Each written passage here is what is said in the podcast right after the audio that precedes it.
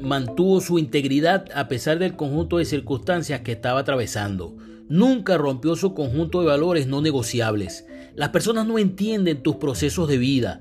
Para ellos resulta incómodo que estés pasando por circunstancias difíciles y en medio de ese drama sostengas tu integridad. Es interesante saber que las personas íntegras son las que logran la mayoría de las veces salir de una crisis con más rapidez que aquellas que se doblan en el desierto.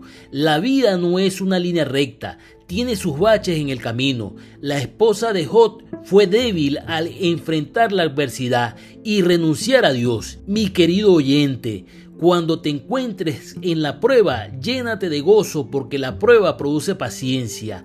Antes de la bendición viene la prueba. Pon tu confianza en Dios. Ten paz. Hasta la próxima.